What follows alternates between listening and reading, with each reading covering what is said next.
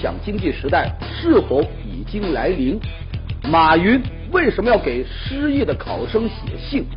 体育反腐的脚步正在走近，更多精彩尽在本期《杂志天下》。观众朋友，大家好，欢迎收看《杂志天下》，我是廖杰，和你一起来关注正在流行的话题。节目开始，杂志封面最新一期的《三联生活周刊》封面话题是“共享时代来临”。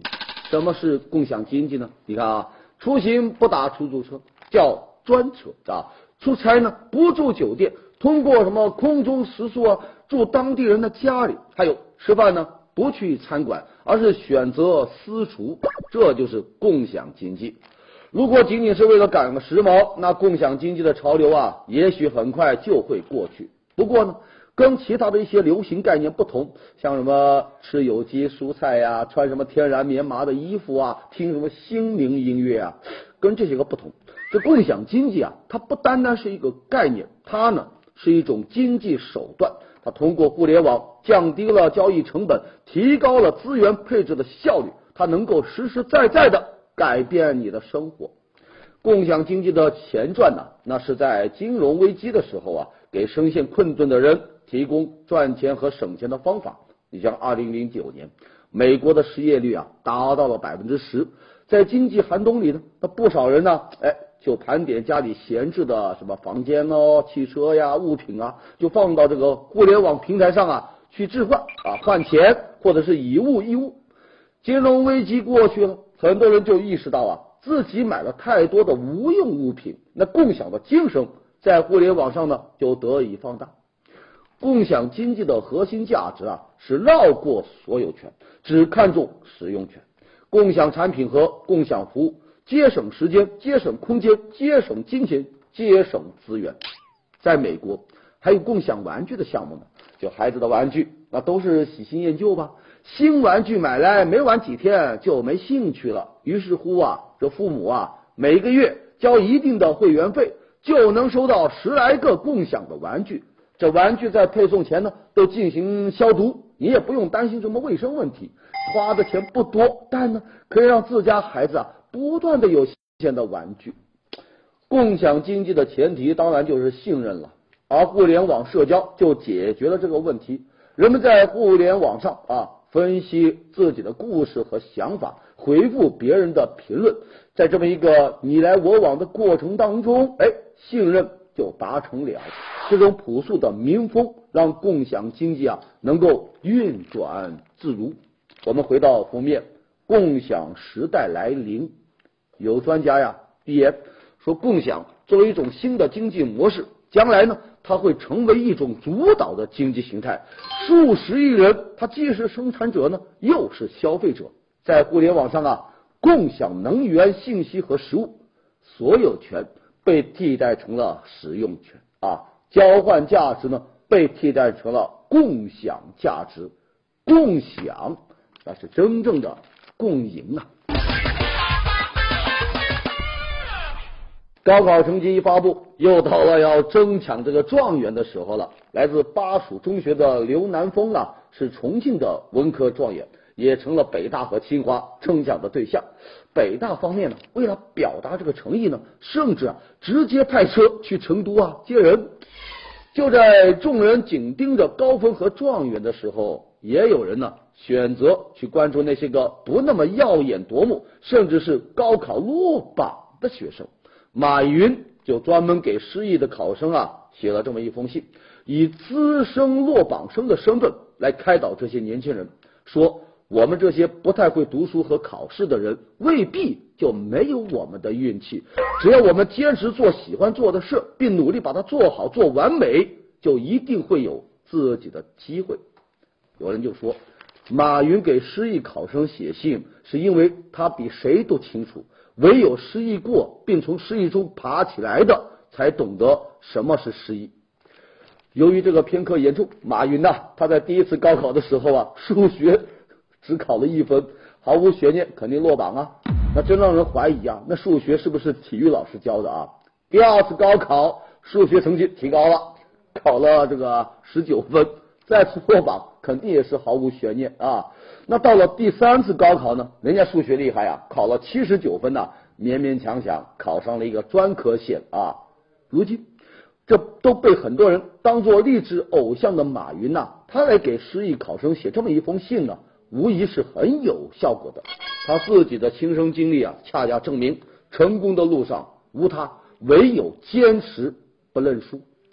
在高考被无限放大的当下，公众对高考的态度，它能反映出一个社会的心态。那么，一种胜者为王、败者寇的唯高分论，又何尝不凸显这背后的浮躁和短视呢？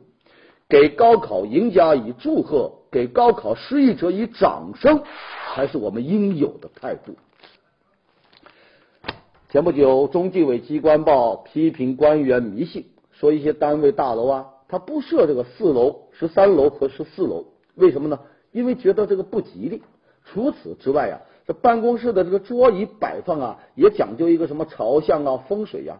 桌上啊要摆这个石兽，要摆这个转运石，来保佑仕途亨通。这还算是小儿科的，有的甚至呢都是一些个大动作呀。你像之前深圳某水务局的局长，因为听信了风水师说。火烧旺地啊，这么一个建议呢，花了五十万装修好的办公室啊，哎，给它烧掉。还有山东泰安市原市委书记胡建学被这个大师预测说你命里啊缺这么一座桥，他就下令将修建当中的国道啊改线啊，花巨资呢架了一座带湖桥，就是将自己啊带起来这个桥。嗯，还有湖南双峰县国土局。花重金在办公楼上呢装了一个直径三米的硕大的圆球，说是用来转运的，还花了十万买了一块石头，说是用来辟邪的。这些个迷信做法就被称为是花公家的钱请自家的神呢。官员怎么就开始迷信风水、求神拜佛了呢？其实啊，他们都有一个共同点，那就是都想让自己啊官运亨通、仕途无量。另外呢。这些个信风水的官员呐，有很多啊，最后都落马了啊。当初呢，那是心里有鬼啊，怕事情会败露啊，只好通过神灵来寻求他自己心里的安慰。还有的呢，通过捐钱给寺庙，试图消弭这个腐败带来的罪恶感。有很多风水大师啊，正是抓住了这个官员这种心理，就投其所好，也就成了官员的座上宾。其实要我说。官员，你只要扎根群众，就不会精神迷失啊！不问苍生，当然你就去问这个鬼神哦。这几天一条广告啊，闹的是沸沸扬扬，说神州专车呢发布了一组宣传海报，主题就是“我怕黑专车”，邀请了吴秀波、海清这些个名人呐来代言，手举着什么“静优”的牌子。细数黑车的罪状啊，像什么纠纷、理赔难呐，什么乘客信息会被泄露啊，说女乘客还会遭到骚扰啊，甚至呢，连司机的健康证都成了他的攻击点。这么一组海报啊，就被认为是向自己的对手优步专车放的一记大招。不过呢，这后续的剧情啊，呃，貌似有点反转。这广告一出来，神州专车立刻让自己成了残余，招来了吐槽一片啊。有人就批评说呀。在政策还不明朗的前提下，用这么一种方式来诋毁打压自己的对手，不太光彩。还有人义愤填膺的说呀，这种营销不但打击了对手，还绑架了我们公众的选择权。随后，一场迅速又无声的撤退行动，也在海啸般吐槽之后呢，悄悄展开。几名代言人随后就删除了自己转发的主题海报。罗昌平是直接发文反水啊。说广告图上的文字啊，与自己的一贯立场不符。神州专车本来想给对手一记左勾拳，没成想被别人来了一巴掌。看起来啊，效果是歼敌八百，自损一千呢。啊，似乎早就有人已经看穿了这一切，说你这里骂爽了，人家那呀赚翻了。据说，因为这一次这个事件，神州专车呢获得了超过五百万的单日的下载量。这么一场别开生面的作死一般的营销广告，一切都在计划当中，就连海报上那个低级的笔误，把怪叔叔写成了怪叔梨，也是人家故意卖的破绽呐。另外，你看看这幅图啊，神州租车由联想控股，联想总裁是这个这个这个柳传志啊，而优步中国的负责人呢是柳传志的侄女啊，所以啊，赶紧洗洗睡吧，这是人家集体跟集体闹着玩的，看见没有啊？营销如战场，刀光剑影不见血，一不留神成炮灰了。嗯，正在神州专车被网友吊打的时候，有一个人呢拯救了他，谁呀？刘翔。前不久。刘翔在微博上宣布，因为性格不合和这个葛天呢离婚了，就成功的抢到了头条吧。一时间五花八门的离婚原因到处乱飞呀，有什么红烧肉版的，有什么假孕骗婚版的，有横刀夺爱版的，那看的人是眼花缭乱。有人就说了，这些呀都不对。其实呢，人刘翔和葛天离婚的原因。是因为他们一个坐神州专车，一个坐优步专车。当然这是玩笑啊，玩笑归玩笑，翔飞人终究还是没有跨过这个婚姻的这道高栏。其实刘翔真不容易，一天之中变了两次天，一次呢是这个葛天，还有一次就是不久前他刚见过的领导肖天。中纪委网站发布消息说，国家体育总局副局长肖天因为涉嫌违纪违法，正接受组织调查。肖天也成了国家体育总局落马的首位省部级高官。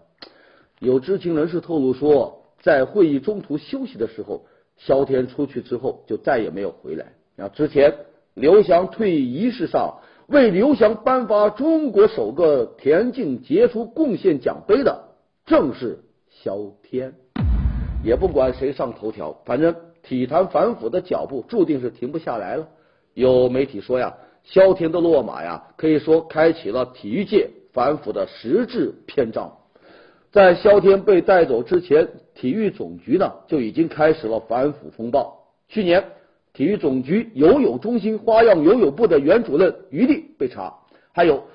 这个拳击跆拳道管理中心的副主任赵磊，以及中国马术协会的副主席沈立红，还有咱们大家比较熟悉的像南勇啊、谢亚龙这些个足协官员，都已经进入到了司法程序。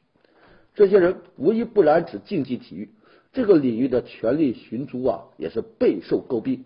一个典型的表现就是金牌主义，一些体育局长。啊，是大倒苦水啊！说在参加全运会之前呢，省政府就已经向这个体育部门呢下达了指令，如果不能完成这个多少多少金牌的任务，你这个局长就要被问责。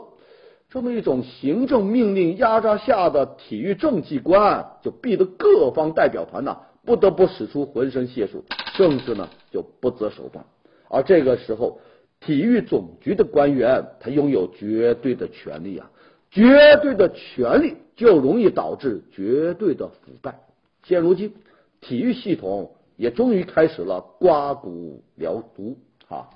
有人说，同一天里，刘翔离婚，萧天被查，当天的日记啊，就不妨这么写：说萧天、葛天，我的天！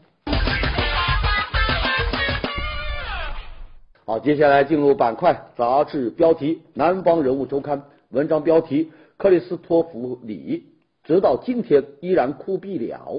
前不久，白袍巫师萨罗曼的扮演者克里斯托弗里去世了，受到这个影迷的关注。早年呢，他曾参加二战，立下过不少的战功。战后呢，他选择当演员。不过，在《指环王》之前，他演了五十多年的电影，一直就是不温不火。一直到《指环王》要找一个演这个萨罗曼的演员，当时他已经七十八岁高龄了呀，他就意识到自己闪光的时刻到了啊！这影片上映之后呢，果然呢，克里斯托弗呢名声大噪，用大器晚成来形容他还不够，应该叫什么呢？应该叫大器老成啊！不过这还没完呢。二零一零年，他推出了自己的专辑，首张专辑。这个时候，人家都已经八十七岁了。专辑的名字就叫《查理曼大帝剑与十字架》。这个名字不是乱取的哈，因为他是查理曼大帝的真正的后裔。四年后，也就是这个九十一岁了，他又推出了第二张专辑，使他成了金属乐历史上最年长的一个演唱者。